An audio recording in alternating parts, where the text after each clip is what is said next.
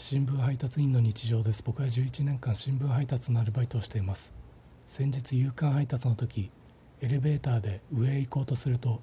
貴婦人が急いできて開けるボタンを連打したんですけどボタンは反応せずエレベーターは上に行き貴婦人は乗れなかったということがありました。今日夕刊配達の時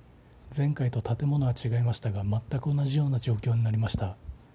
僕がエレベーターで1階から5階に行こうとすると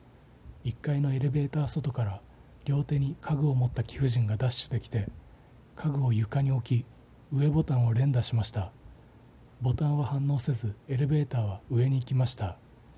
上に行く瞬間エレベーターの外で貴婦人が「んだ。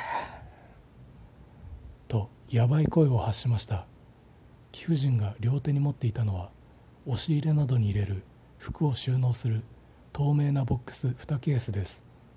貴婦人の風貌は万国共通老若男女誰にでも分かりやすく例えるとすべすべの実を食べる前のアルビダみたいな気高い風貌でした。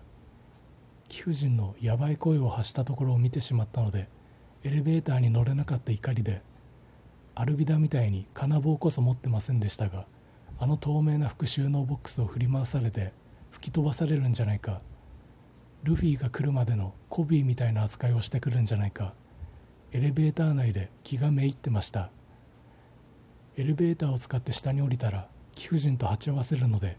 エレベーターは使わず5階から1階まで階段で降りることにしました。階段の途中でエレベーター待ちをしているあの貴婦人が見えるんですけど透明な服収納ボックスを椅子代わりにしていました。